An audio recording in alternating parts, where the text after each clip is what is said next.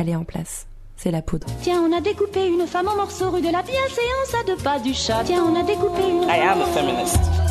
Je vous obsède avec une constance Je ne me suis pas qui appelle quand même l'admiration. conduit d'une façon conforme à ce qu'on attend d'une jeune fille d'abord et d'une femme ensuite. I'm sorry that I didn't become the world's first black classic pianist. Je crois qu'une femme qui existe dans son temps, à l'intérieur de son temps, n'a pas d'époque, elle marque son époque. Bienvenue dans La Poudre, une conversation intime, profonde, avec des femmes artistes, activistes, politiques, de toute génération, de toute opinion. Comment sont-elles devenues femmes? Comment habitent-elles leur corps de femme? Que pensent-elles? Écrivent-elles? Je suis Lorraine Bastide et aujourd'hui je reçois Leila Slimani. Moi, à mon niveau, je lutte par l'écriture. Je- Mon arme, c'est la plume. Un jour, en juin dernier, dans ma boîte aux lettres, j'ai reçu un livre. C'était Chanson douce de Leila Slimani. Il était dédicacé à la maman de M, de la part de la maman de E. Je ne donne que les initiales de nos enfants parce que je préfère les laisser en dehors de tout ça. Je ne connaissais pas bien Leila à l'époque. Je savais simplement que nos rejetons fréquentaient la même école et que quand je la croisais au goûter d'anniversaire, j'étais toujours un peu bouleversée par sa classe. Parce que moi, j'ai toujours ressenti là une grande solitude de manière générale. Et puis j'ai lu le livre cet été et je l'ai détesté. Leila, pas le livre. J'ai détesté parce que j'aime pas qu'on manipule mes sentiments. C'est pour ça, par exemple, que je sors très souvent en colère du cinéma. Chanson douce m'a empêché de dormir pendant presque un mois. J'aime bien être cruelle. En littérature, ça m'intéresse. Moi, j'aime bien les romans cruels. Tout à l'heure, vous allez entendre un extrait lu par Leila Slimani, les toutes premières pages. Chanson douce est un chef-d'œuvre couronné du prix Goncourt. C'est la première fois qu'on reçoit un prix Goncourt dans la poudre, et je trouve que ça le fait. Avec Leila Slimani, nous avons parlé de grandir au Maroc, des bobos et du mythe de l'instinct maternel. Leila Slimani, habituellement dans la poudre, on essaye d'être euh, sur le temps long, de ne pas commenter l'actualité du jour pour se concentrer sur euh, des choses intemporelles, sur ce qui reste, donc ce qui compte vraiment. Mais là, il m'est vraiment très difficile face à vous de ne pas parler d'actualité. Alors on va l'évacuer tout de suite. Euh, vous venez de remporter le prix Goncourt avec votre second roman, Chanson douce. Et puis il y a quelques jours, un ancien Premier ministre a fait sa déclaration de candidature à la présidence de la République en citant votre nom. Comment allez-vous, Leïla? Euh, je vais très bien. Euh, effectivement, oui, l'actualité pour moi est assez chargée. Euh, voilà, j'ai reçu le concours il y a un mois, donc c'est encore à la fois très frais et en même temps déjà presque loin, tellement il s'est passé de choses. Et puis, euh, oui, effectivement, moi j'ai pris euh, avec une forme d'amusement la citation que Manuel Valls, a, pour ne pas le nommer, a fait de moi, puisqu'il m'a, il m'inclut quand même dans un groupe tellement prestigieux que pour moi ça en est euh, intimidant et donc un peu drôle. Voilà, donc il a parlé du français, de la langue française, de la culture française et de Victor Hugo, de Rabelais et de cette Leila Slimani, voilà, nouvellement arrivée sur la scène littéraire. Vous êtes politique? Euh, oui, je suis politique dans le sens noble du terme, c'est-à-dire que je m'intéresse à comment on vit ensemble, je m'intéresse à, à comment on fait société. Je, suis un animal politique, oui, voilà, au sens philosophique euh, du terme, mais en revanche, je ne suis pas politicienne et je le suis de moins en moins. Quand j'étais à Sciences Po, je m'intéressais beaucoup euh, aux histoires de partis, je lisais la presse, les petits trucs vraiment, euh, les petites manigances et tout, je m'y intéressais. Aujourd'hui, plus du tout. Euh, Vous êtes né à Rabat, vous avez grandi au Maroc. C'était comment de grandir là-bas? Euh, bah, c'était très bien. Enfin, moi, j'ai eu une, enfance plutôt heureuse. J'ai grandi dans une ville qui, à la fois, est la, la capitale du pays, mais qui, en même temps, était à l'époque surtout une ville euh, assez provinciale, petite ville, très calme, très tranquille. Et puis, le Maroc des années 90, c'était un Maroc particulier par rapport à aujourd'hui. C'était quand même encore le Maroc de Hassan II. Donc, c'était un Maroc très surveillé, avec un pouvoir très autoritaire, avec des médias euh, euh, aux ordres, enfin des médias très surveillés, la télévision, tout ça était très très réglementé. Et puis c'était une ville comme c'était la ville du palais, la ville euh, des diplomates, des hommes politiques, des fonctionnaires. C'était aussi une ville voilà très calme où les gens faisaient les choses plutôt chez eux, on s'affichait pas beaucoup, une ville très pudique.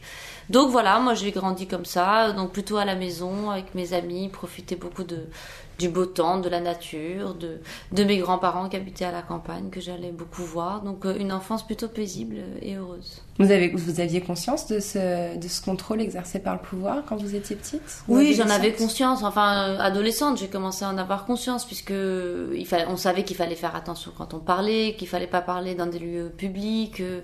Euh, je voyais très bien que mes parents, par exemple, voilà la façon dont se comportaient mes parents. Je savais que notre téléphone était écouté. Enfin, c'est des choses qu'on savait, quoi. On savait que quand on allait dans un café, la moitié des gens du café étaient des indiques de, de la police. On savait très bien, par exemple, on ne lisait pas les journaux parce que les journaux étaient illisibles.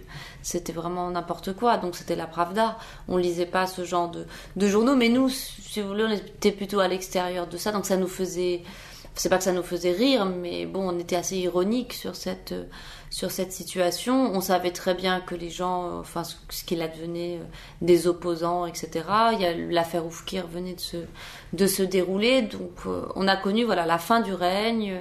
Et puis ensuite, ça s'est un petit peu amélioré à partir de, du moment où j'étais au lycée, 98, il y a eu une alternance, donc on sentait que le Maroc, ça y est, commençait à s'ouvrir. Et puis il y a eu la, mo- la mort de Hassan II quand moi je suis arrivée en France. C'était euh, c'était quel genre de, parents, vos parents? Com- Comment ils vous parlaient quand vous étiez petite? Sur quel ton? Sur quel mode? Euh, il nous parlait euh, comme à des, j'allais dire comme à des adultes, mais pas comme à des adultes, mais comme à des êtres intelligents, doués de bon sens, doués de, raison. Voilà, il nous parlait jamais comme à des bébés, jamais comme à, euh, voilà, comme à des êtres dans une forme d'infériorité intellectuelle ou, d'irresponsabilité. Donc, il nous parlait toujours plutôt pour nous tirer vers le haut. Ils étaient très exigeants sur le plan euh, intellectuel. Euh, voilà, ils, ils aimaient pas qu'on se comporte ou qu'on parle comme des, comme des idiotes ou comme des imbéciles. Voilà, donc ils étaient exigeants sur ce, sur ce plan-là. euh, et puis ils transmettaient beaucoup, ils parlaient beaucoup avec nous. On pouvait beaucoup débattre. euh, les dîners, c'était toujours très très animé. On parlait énormément. Je sais que j'avais beaucoup d'amis. Au, au Maroc, c'est pas très courant encore. Les enfants sont souvent, surtout dans certains milieux, encore assez séparés des parents, ne dînent pas forcément avec eux. Et puis euh, il y a beaucoup beaucoup de respect pour les, les parents, les grands-parents, les anciens de manière générale, ce qui fait que on ne partage pas beaucoup de choses, enfin notamment sur sa vie privée, alors que mes parents c'était vraiment l'inverse. Et du coup mes copains et mes copines adoraient venir à la maison parce que ça les faisait ça les faisait rire et puis ils trouvaient ça étonnant que nous on puisse parler de tout, qu'on puisse dire à mon père euh, mais non on n'est pas du tout d'accord avec toi, ce que tu dis c'est n'importe quoi. Alors ça on pouvait s'échauffer et tout, mais on avait toujours le droit de, de parler et ça mes parents appréciaient beaucoup. Et votre mère qui est, qui est médecin, je crois, c'est quel genre de femme? Euh, ma mère, c'est une femme euh, très indépendante, très battante, très ambitieuse aussi. Elle travaillait beaucoup, beaucoup quand on était petite. Moi, je me souviens qu'elle partait très tôt le matin, qu'elle rentrait euh, très tard le soir. C'était une femme qui était passionnée par son métier, qui était, euh, qui nous transmettait aussi beaucoup de choses justement sur la passion de son métier, qui était une passion euh, scientifique d'une part, mais surtout une passion humaine. Elle adorait euh, l'aspect humain de, de son métier et puis exercer le, la médecine dans les années 90 au Maroc, dans un pays où quand même à l'époque, euh, bon c'est encore vrai maintenant, mais surtout à l'époque il y avait une grande majorité de la population qui pouvait pas se payer de soins. Euh, proposer des soins de qualité à des gens qui n'ont pas les moyens et tout, bah, ça vous met dans des situations morales, humaines qui sont très, sociale, voilà, en fait. sociales, qui sont très compliquées. Et ma mère, elle avait vraiment à cœur de nous transmettre ça, de nous raconter le soir. euh, Voilà, aujourd'hui, j'ai vu une jeune fille de 16 ans euh, dont les parents n'ont pas les moyens de payer la chimiothérapie, euh, à moins de prendre euh, un crédit, etc. Et puis la jeune fille a dit euh, non, bah, moi je ne veux pas que mes parents s'endettent, donc je me laisse mourir. Quand euh, votre mère vous raconte ça et que vous avez euh, 12-13 ans, bon, bah, vous vous rendez compte de certaines, euh, certaines choses. Ma mère, elle soignait les, les enfants des rues, qui sont les enfants ou les femmes battues, parce que ma mère est ORL, donc les gens qui perdaient le Louis suite à, à des violences. Vraiment des histoires, euh, des histoires terribles. Et ça, ça m'a beaucoup, beaucoup, euh, beaucoup influencé. Elle avait une vision très humaniste, très noble Et engagée de son métier, très engagée. Et puis ma mère, c'est vraiment quelqu'un euh, qui était et qui est toujours euh, vraiment très très aimé. C'est-à-dire que c'est quelqu'un, quand vous vous baladez avec elle dans la rue, euh, il y a énormément de gens qui viennent, qui l'embrassent. Au Maroc, ça se fait beaucoup. Vous savez, on embrasse la main ou on embrasse l'épaule des, des gens qui font le, le bien. Donc elle avait cette réputation d'être quelqu'un qui soignait gratuitement, surtout les enfants. Et donc j'étais très admirative euh, de ma mère. Quelle pression non, d'avoir une femme comme ça euh, Ouais, en même quelle pression, mais en même temps c'est aussi euh, ça vous donne des ailes parce que euh, moi, je ressens, genre, enfin, je suis pas quelqu'un qui ressent beaucoup de pression en général. Je vois, j'essaye de voir les choses de manière euh, inverse, en me disant au contraire, j'ai eu la chance d'avoir un modèle tellement extraordinaire, ça ne peut que me que me pousser. Je pense que c'est plus dur d'avoir, au contraire, euh, je sais pas moi, une mère dépressive qui est toute la journée à la maison en train de de fumer des clopes et de, de boire et de se plaindre et de dire que sa vie est fichue je trouve que là, à la limite, c'est une pression qui est, qui est pire parce qu'on ne sait pas où aller. Moi, ma mère, elle m'avait déjà ouvert tellement de, de voies sur le plan moral, sur le plan intellectuel, sur le plan humain. Donc au contraire, j'avais pas la pression, j'avais qu'à suivre d'une certaine façon ce que j'avais toujours regardé. Je trouve que c'est une chance d'avoir euh, des parents dont on peut suivre l'exemple. Vous êtes devenue femme ou vous l'êtes de naissance? Euh, Non, je crois que je suis devenue. Je le suis devenue. Euh, je suis née fille, j'étais une fille, ça c'est sûr j'étais une fille, et, quand je dis ça, je le dis dans le sens fort où j'étais pas un garçon, quoi, j'étais une fille.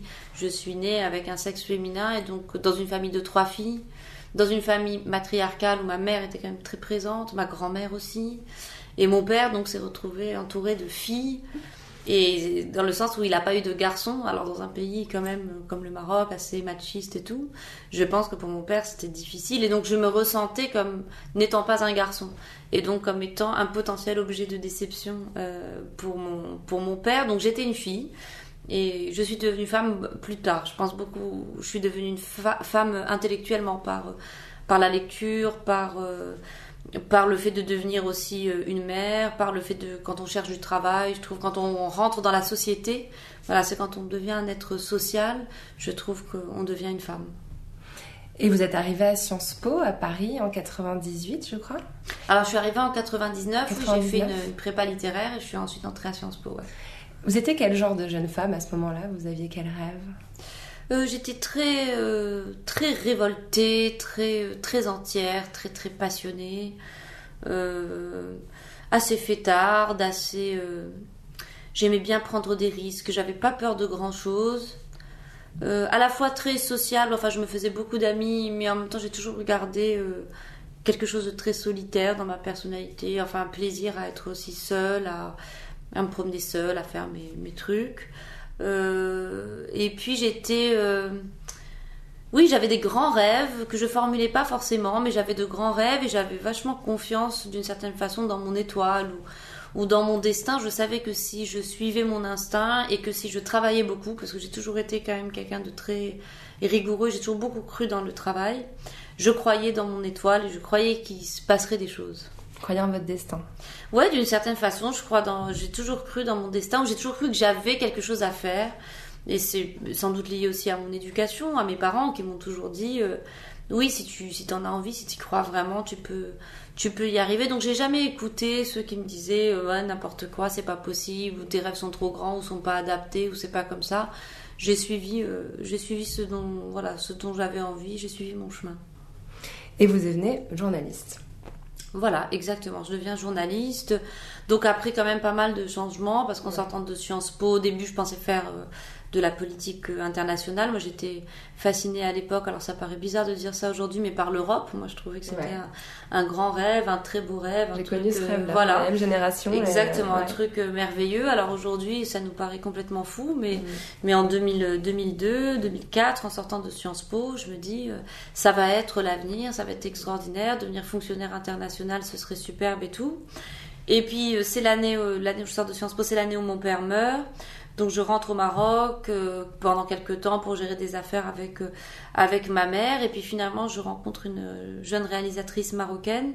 C'est le moment au Maroc où on parle de la, la Naïda, qui est l'équivalent de la Movida, après l'accession au pouvoir de Mohamed VI, il y a une explosion de, de liberté, de créativité, de surtout chez voilà de culture chez la jeunesse, beaucoup de jeunes réalisateurs qui se mettent à faire des films, des gens qui montent des groupes de musique et tout. Et donc, euh, je décide de profiter aussi de ce moment exceptionnel. Donc, je reste un peu au Maroc et je tourne un film. Et puis je m'inscris au cours Florent à Paris. Et pendant deux ans, voilà, je fais du théâtre. Comme j'avais quand même étudié pendant longtemps et tout, je me suis accordé cette, cette pause bien méritée. Donc voilà, pendant deux ans, j'ai fait plutôt des choses artistiques et c'était vachement bien. Et puis il a fallu quand même trouver un boulot. Et effectivement, euh, je suis devenue journaliste. Je suis entrée chez, chez Jeune Afrique. C'est un métier qui vous a un peu déçu? C'est pas que c'est un métier qui m'a déçu, c'est-à-dire que je me suis rendu compte assez vite que si je voulais faire ce métier euh, comme je l'imaginais, c'est-à-dire euh, moi je vois toujours les choses de manière très intense, très entière. Si je deviens journaliste, il faut que je sois la meilleure journaliste et que je fasse les choses au mieux. J'ai très vite compris que je, je ne pourrais pas, que je n'y arriverais pas. Et donc c'est pas que c'est le métier qui m'a déçu, c'est plutôt que je me suis déçue dans ce métier. Je me suis rendu compte que je n'avais pas les qualités qu'il fallait pour être le grand reporter, euh, voilà, tel qu'on l'imagine, euh, celui qui a le prix Albert Londres, celui qui va aller sur tous les terrains de, de conflit, etc. Parce que c'est un métier très très dur. C'est un métier dur euh, physiquement, dur moralement. C'est un métier très très chronophage, c'est-à-dire que quand il y a une actualité très présente et tout, vous n'avez plus de vie. On laisse tout tomber. voilà, il faut tout laisser tomber, il faut y aller et tout, et que moi j'étais pas totalement prête à ce sacrifice.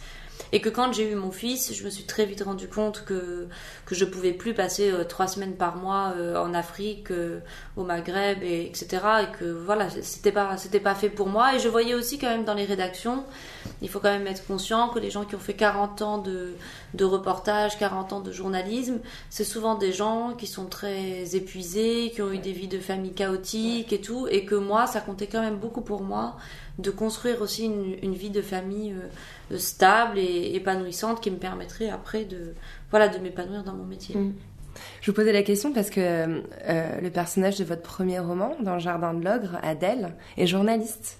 Et son métier lui apporte pas l'exaltation dans tes rêves, quoi. C'était ça qui vous manquait, l'exaltation Alors euh, Adèle, elle, elle est encore excessive parce que Adèle, elle a la particularité d'être extrêmement paresseuse. Ouais. Adèle, euh, voilà, elle est très passive, très paresseuse. Moi, je trouvais ça intéressant justement de créer un personnage fé- féminin comme ça, parce que je, je trouvais que finalement, ce qu'il y avait de plus subversif chez elle, c'était pas tellement sa sexualité, c'était sa passivité.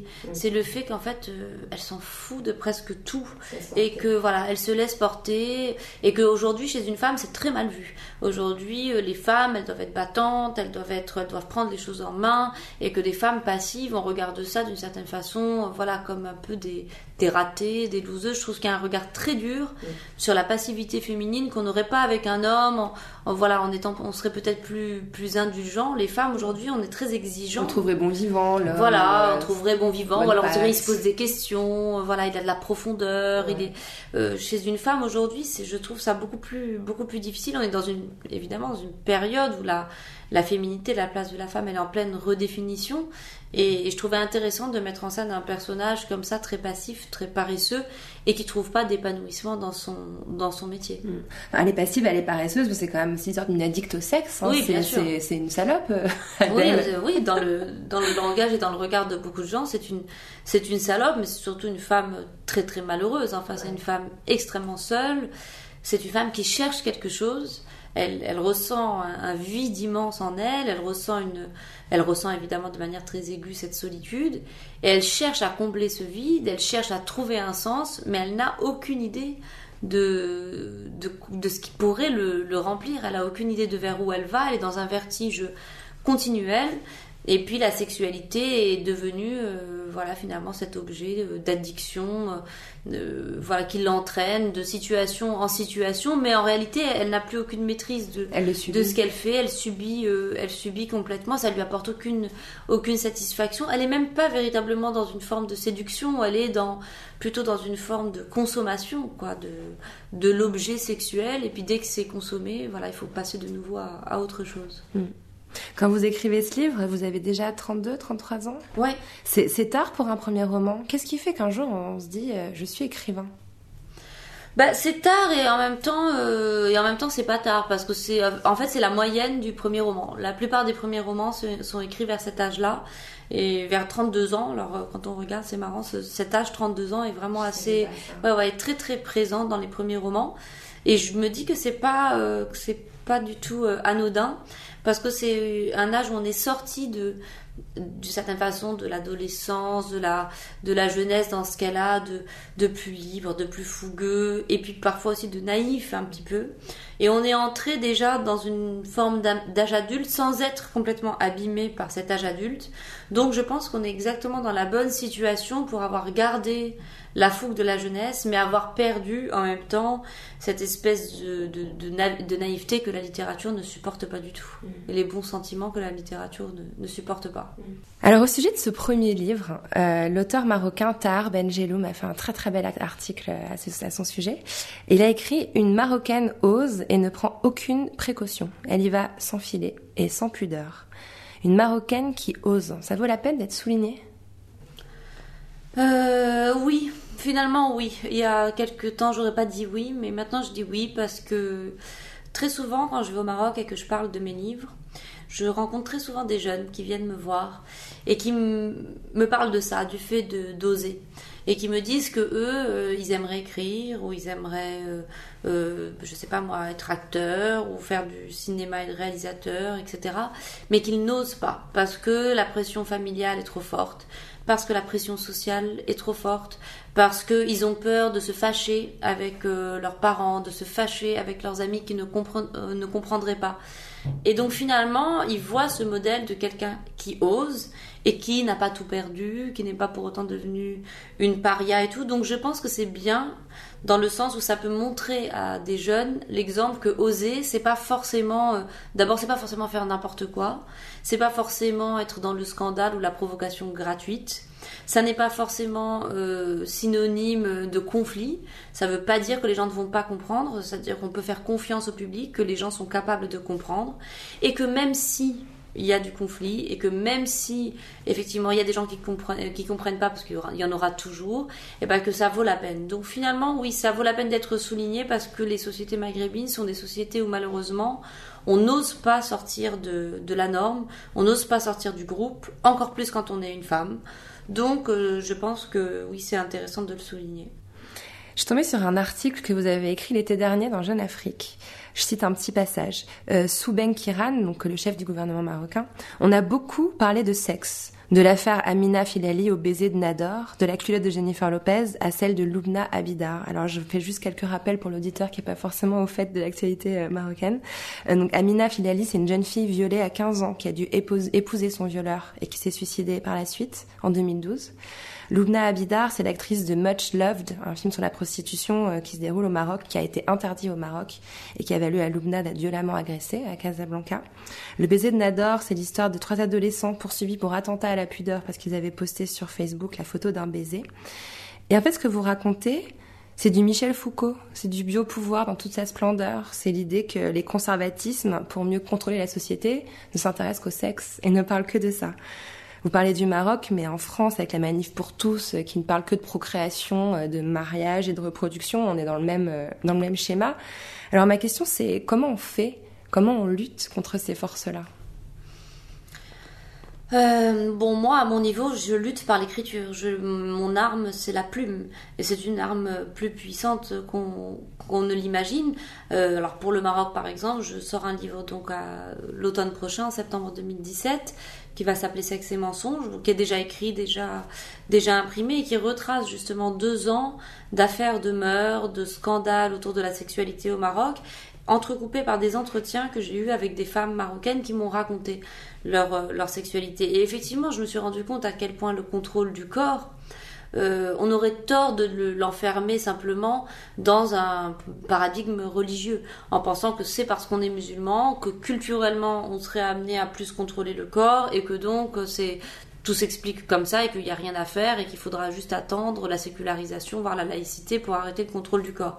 Évidemment, ça n'est pas aussi simple et l'histoire du Maroc, l'histoire des pays musulmans d'ailleurs le prouve, puisqu'il y a eu des périodes de grande libération sur le plan physique, sur le plan sexuel et au contraire des périodes de, au contraire de grande frustration et de, des périodes beaucoup plus liberticides. C'est la même chose aujourd'hui euh, en France quand on regarde la façon de parler de l'IVG. Je trouve qu'il y a une libération de, de, de la parole conservatrice sur, euh, sur l'IVG qui est hallucinante. Et ce qui est peut-être encore plus hallucinant, c'est l'absence de finalement de réaction ou la, la tiédeur des réactions par rapport, par rapport à ça, alors que en même temps en Pologne, des milliers de femmes vont sortir dans la rue pour se battre pour conserver ce droit qu'on essaye de leur, de leur ôter, que dans le, dans le monde, il y a des, des millions de femmes qui essayent simplement d'obtenir ce droit je crois qu'aujourd'hui, on a l'impression qu'on a, une, je crois, une vision assez bourgeoise de, de, du féminisme, de notre féminité, mais c'est pas grave, ça, ils pourront jamais y toucher, c'est à nous, c'est comme ça. Moi, je crois pas. On verra. Moi, je suis beaucoup plus inquiète que ça, et je pense que, de manière générale, en période de crise, euh, on va toujours toucher sur les, on va toujours toucher les plus faibles, les plus fragiles. En général, on s'attaque aux minorités, on s'attaque aux femmes, on s'attaque aux immigrés. Et, les femmes feraient bien d'être un petit peu plus vigilantes sur, euh, sur leurs droits parce que, bon, effectivement, quand on habite dans le centre de Paris ou dans le centre des grandes villes, on est un peu plus protégé, mais déjà qu'elles sachent que, par exemple, se faire avorter euh, dans une banlieue ou dans une petite ville euh, de province, c'est un, parcours du combattant, c'est extrêmement, extrêmement difficile et beaucoup de gens font en sorte que ça le soit de, de plus en plus. Donc, je pense qu'il faudrait ouvrir les yeux sur cette situation. Moi aussi. Voilà. Alors, on arrive à Chanson douce. Et moi, Leïla, je vous en veux un peu. Parce que les deux premières pages de ce livre m'ont empêché de dormir pendant trois jours. Et je dis trois jours, c'est peut-être trois mois. Alors, est-ce que vous êtes d'accord pour les lire, ces deux premières pages? Ce ne sera pas un spoiler, c'est le début du livre de toute façon? Bien sûr. Alors, moi, je les connais presque par cœur. On vous demande souvent de les lire, j'imagine. non, mais c'est surtout que je les ai beaucoup relus euh, pour moi en travaillant. Alors, le bébé est mort. Il a suffi de quelques secondes. Le médecin a assuré qu'il n'avait pas souffert. On l'a couché dans une housse grise et on a fait glisser la fermeture éclair sur le corps désarticulé qui flottait au milieu des jouets. La petite, elle, était encore vivante quand les secours sont arrivés. Elle s'est battue comme un fauve. On a retrouvé des traces de lutte, des morceaux de peau sous ses ongles mous.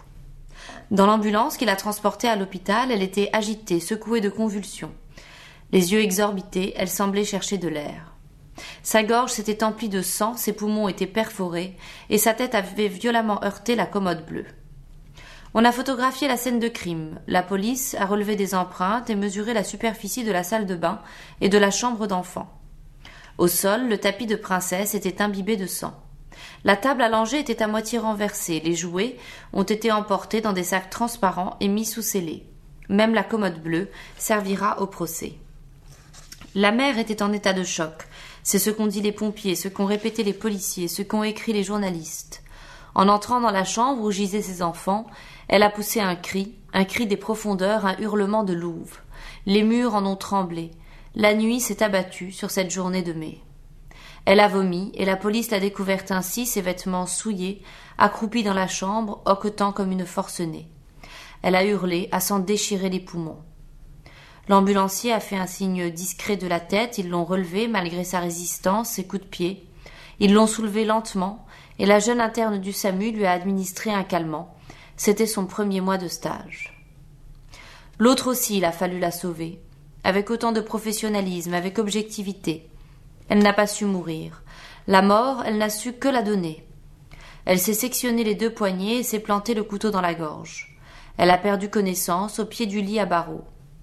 Ils l'ont redressée, ils ont pris son pouls et sa tension, ils l'ont installé sur le brancard et la jeune stagiaire a tenu sa main appuyée sur son cou. Les voisins se sont réunis en bas de l'immeuble. Il y a surtout des femmes. C'est bientôt l'heure d'aller chercher les enfants à l'école. Elles regardent l'ambulance, les yeux gonflés de larmes, elles pleurent et elles veulent savoir. Elles se mettent sur la pointe des pieds, essaient de distinguer ce qui se passe derrière le cordon de police à l'intérieur de l'ambulance qui démarre toute sirène hurlante. Elles se murmurent des informations à l'oreille. Déjà la rumeur court. Il est arrivé malheur aux enfants. C'est un bel immeuble de la rue d'Hauteville, dans le dixième arrondissement. Un immeuble où les voisins s'adressent sans se connaître, des bonjours chaleureux. L'appartement des Massé se trouve au cinquième étage. C'est le plus petit appartement de la résidence. Paul et Myriam ont fait monter une cloison au milieu du salon à la naissance de leur second enfant. Ils dorment dans une pièce exiguë entre la cuisine et la fenêtre qui donne sur la rue. Myriam aime les meubles chinés et les tapis berbères. Au mur, elle a accroché des estampes japonaises. Aujourd'hui, elle est rentrée plus tôt. Elle a écourté une réunion et reporté à demain l'étude d'un dossier. Assise sur le strapontin dans la rame de la ligne 7, elle se disait qu'elle ferait une surprise aux enfants. En arrivant, elle s'est arrêtée à la boulangerie elle a acheté une baguette, un dessert pour les petits et un cake à l'orange pour la nounou. C'est son favori. Elle pensait les emmener au manège, ils iraient ensemble faire les courses pour le dîner. Mila réclamerait un jouet. Adam sucerait un quignon de pain dans sa poussette. Adam est mort. Mila va succomber. J'ai des frissons partout, j'ai les larmes aux yeux. Merci Leïla. Je vais vous verser un petit thé si vous voulez. Merci beaucoup. qui se trouve Pour se remettre dans cette émotion. Merci. Parce que c'est fort quand même. Alors donc Chanson douce commence par le récit d'un infanticide. Euh, on a eu la femme sans limite sexuelle, maintenant on a l'enfant tué. Est-ce que c'est un plaisir pour vous de transgresser?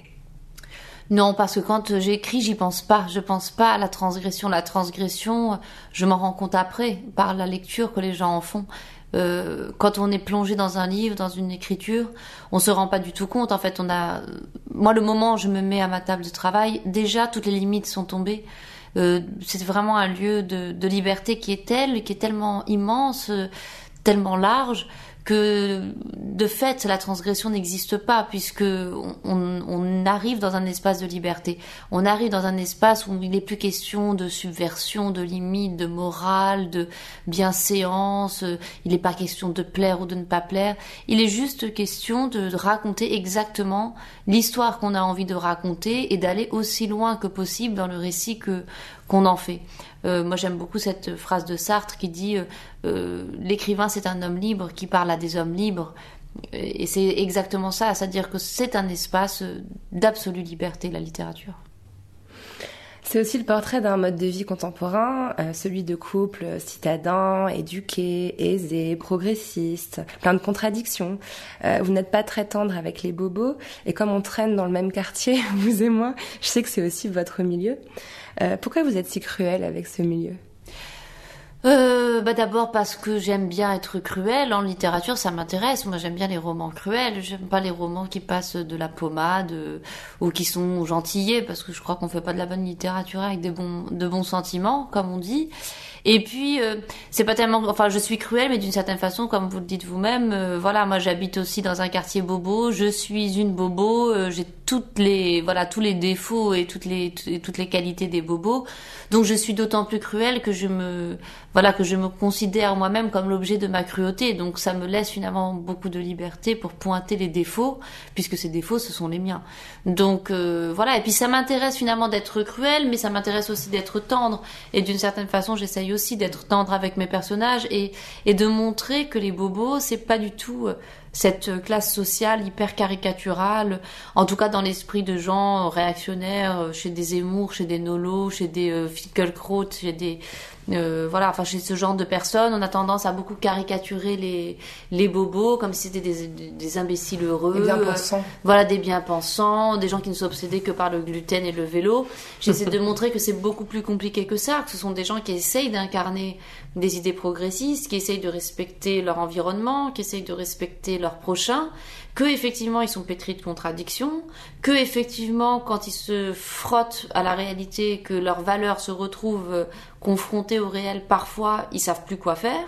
Mais en même temps, bon, c'est le cas de tout le monde. Je veux dire, les bourgeois ou, les classes populaires ont eux aussi leurs démons, ont eux aussi leurs euh, contradictions. Donc j'essaie de montrer que c'est une aussi une classe euh, culturelle, je sais pas si c'est une classe sociale, je dirais une classe culturelle à part entière, qui a aussi de très grandes qualités, mais voilà qu'elle est intéressante, qu'elle n'est pas aussi lisse et, aussi creuse qu'on veut le raconter. Puis moi, je suis toujours attentive au fait que si euh, ils sont jetés en pâture comme ça euh, par euh, Marine Le Pen, par la droite la plus conservatrice et tout, c'est pas un hasard que que des gens voilà qui, qui feraient parfois avec le, les fachos quoi jettent en pâture les, les bobos parce qu'ils incarnent effectivement tout ce que ces gens détestent l'égalité homme-femme, l'ouverture sur les étrangers, un mode de vie plus libre, plus ouvert où on va pas aller chez le voisin pour regarder ce qu'il fait et il faut se souvenir que dans les années 30, euh, par exemple, Stefan Zweig, quand il décrit euh, ses contemporains, euh, ses amis qui sont juifs, ziganes, étrangers, qui vivent tous dans les cafés à Vienne, qui essayent de mener une vie plus libre et tout, bah, ces gens qu'on pourrait qualifier de bobos de l'époque, eh ben, ils ont été éradiqués pendant les années 30 par euh, les fascismes européens, parce que ces gens incarnaient une idée du progrès que, que le fascisme déteste. Donc il faut quand même se méfier d'une critique parfois trop obtuse du, bobo. Fait du bien d'entendre ça. Moi, ce que j'aime dans, dans, ce livre, et d'ailleurs dans le précédent aussi, parce que je le lis pas assez souvent, euh, c'est qu'il pose l'idée qu'être mère, ça ne rend pas forcément heureuse. Ah oui, je crois qu'il faut complètement séparer les deux. Euh, être mère, ça procure effectivement énormément de choses, des, des grandes joies, euh, des, moments de, euh, de grande plénitude aussi, par exemple avec les nourrissons, il y a des moments de tendresse qui sont extraordinaires. Ça procure, oui, voilà, beaucoup de sensations. On partage plein de choses, on transmet, mais ça n'a rien à voir avec le bonheur dans le sens essentiel du terme.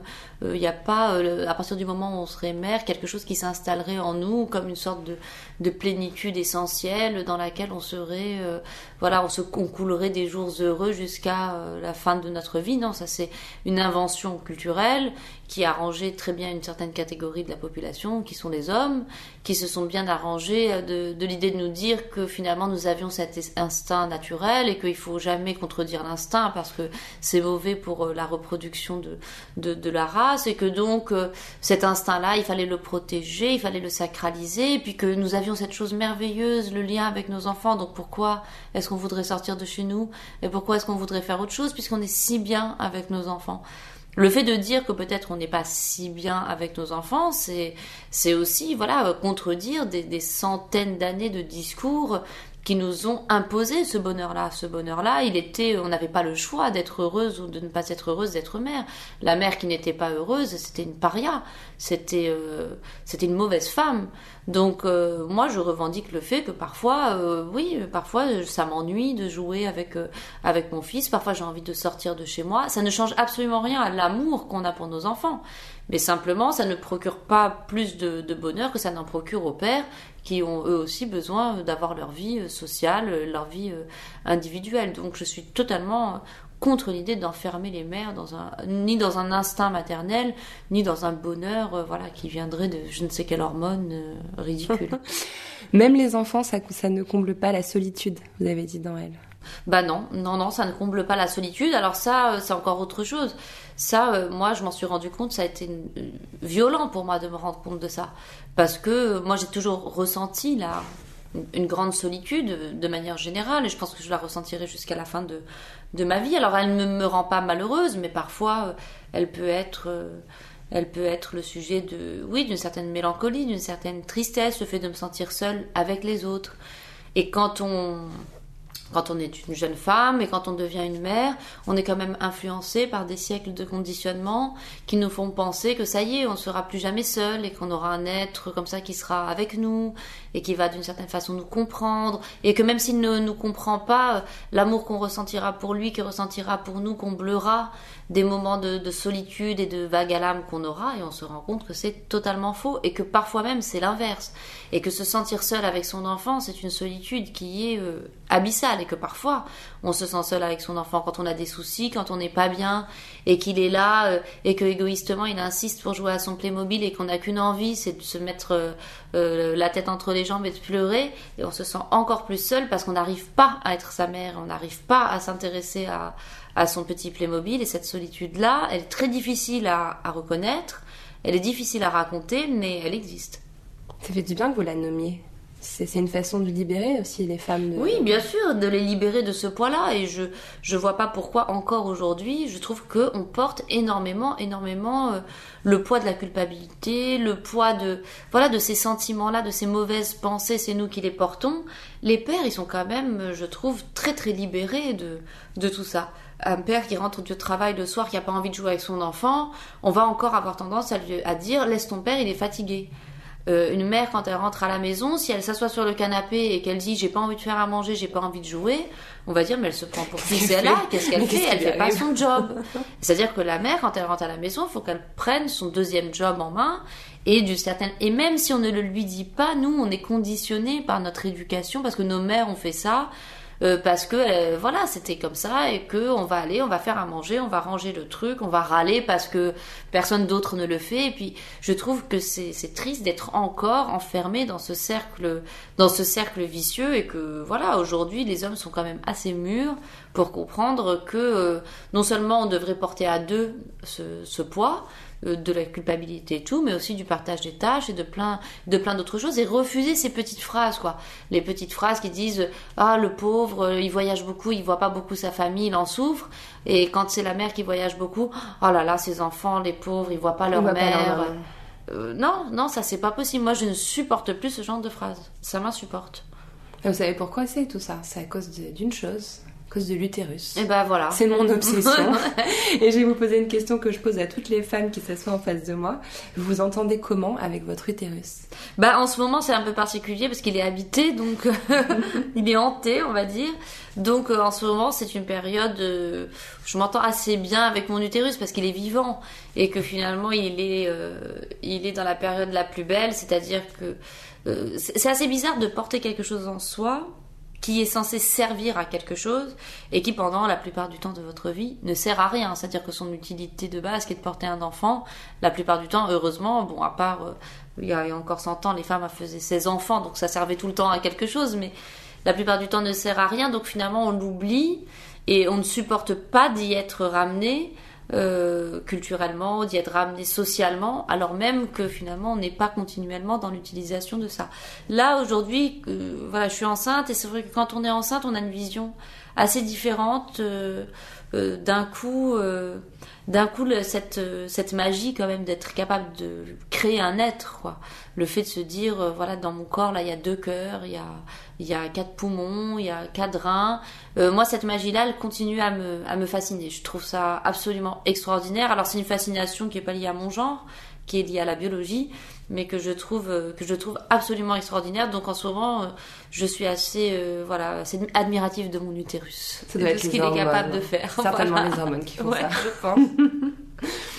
Alors, pour en revenir à, à Chanson douce, il y a aussi une critique sociale très forte dans ce livre. Vous parlez de la réalité de la nounou, qui sont des femmes souvent issues de l'immigration, mais pas Louise, pas la nounou de votre roman. Dans votre roman, la, la mère ne veut pas d'une nounou qui parlerait arabe à ses enfants. Est-ce que c'est une question que vous vous êtes posée, vous, votre rapport à la personne qui garde vos enfants enfin, Ah bah, enfant bien sûr, je pense que toutes les mères et tous les pères, euh, tous les gens qui engagent quelqu'un pour s'occuper de leurs enfants, se posent des milliards de questions. Euh, quels doivent être mes critères? Comment je vais la choisir?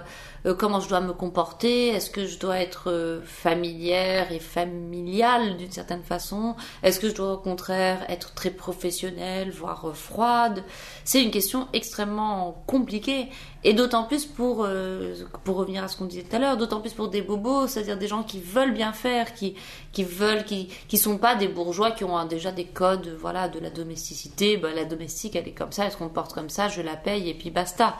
Là, on essaye de, de, de faire bien, de se comporter d'une bonne manière. Donc, euh, bien sûr, je me suis posé, je me suis posé énormément de, de questions moi aussi. Et, et je- la réponse que j'ai, c'est que on ne sait jamais ce que c'est que de bien faire. C'est impossible de faire tout le temps bien. On essaye tout le temps, mais on est finalement c'est un peu la même chose que la relation avec ses enfants. On sait qu'on fera des erreurs. On sait qu'il y a des jours où on aura un comportement qui est pas le bon, euh, que parfois on réagit trop vivement à un truc banal, que parfois on réagit pas assez à quelque chose d'important. Et bon, bah c'est au jour le jour. C'est une relation complexe, mais de, fait passionnante. J'ai lu quelque part que vous aviez une grande admiration pour Viviane Mayer, qui est une nounou un peu euh, sordide, hein, quand même, qui a photographié pendant des années euh, le monde autour d'elle sans jamais montrer la moindre photo à, à quiconque. Qu'est-ce qui vous attire chez elle? Qu'est-ce qui vous plaît? Bah, c'est ça justement, c'est le secret. Moi, euh, j'adore les personnages comme ça très très secrets. Je trouve que c'est une femme absolument fascinante, euh, qui avait un physique, euh, voilà déjà fascinant, très grande, euh, vraiment un drôle de drôle de physique. Puis cette femme qui part avec des familles, qui s'occupe des enfants pendant des années. hein. Les, les enfants on- sont restés très très attachés à elle.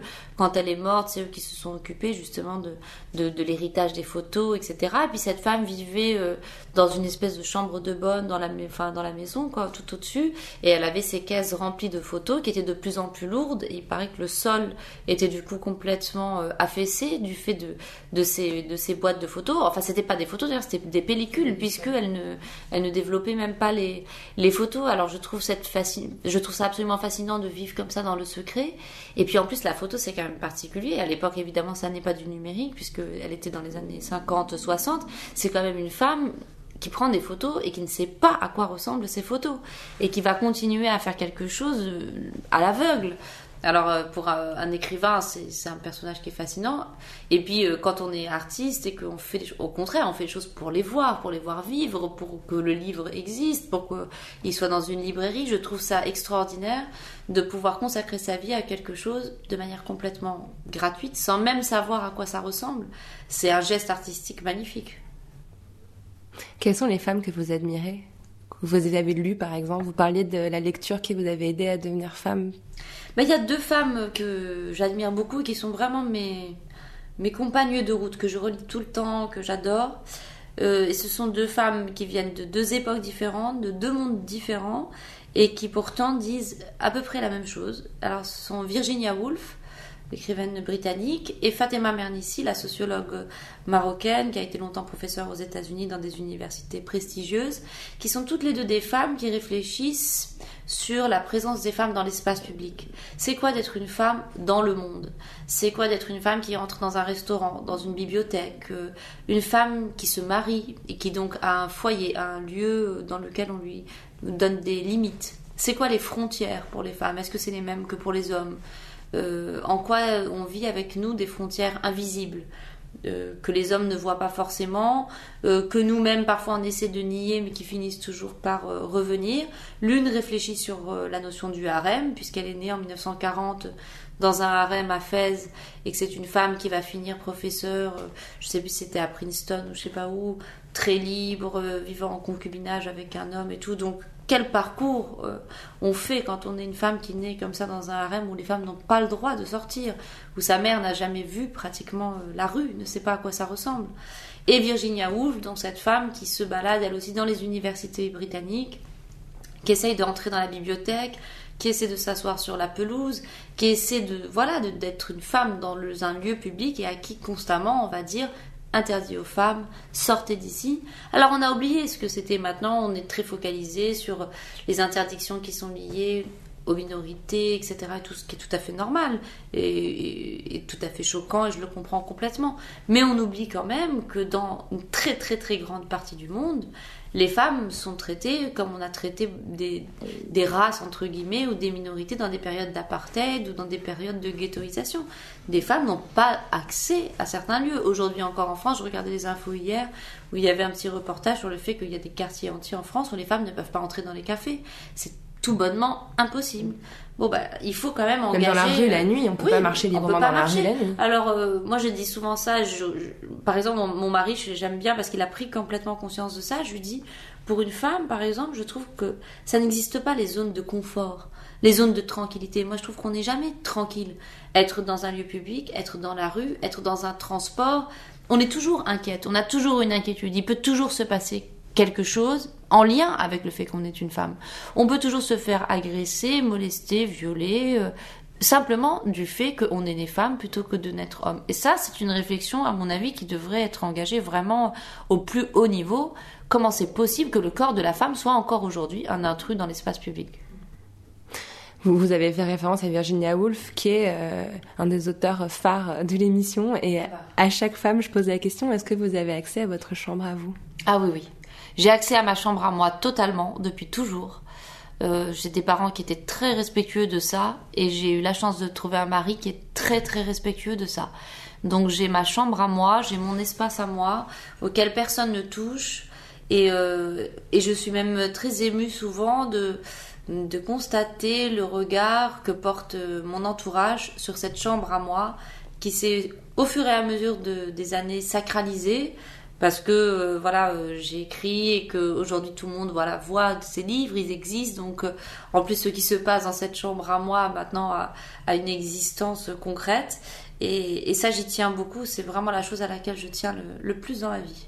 Ça évoque quoi pour vous la poudre? La poudre, bah, ça évoque un truc assez féminin. Pour moi, ça évoque la poudre de riz, le déguisement, enfin la poudre qu'on se met sur le, sur le visage pour changer de, pour changer de teint, pour changer d'aspect. ça évoque, euh, ça évoque la drogue aussi, la poudre, la cocaïne.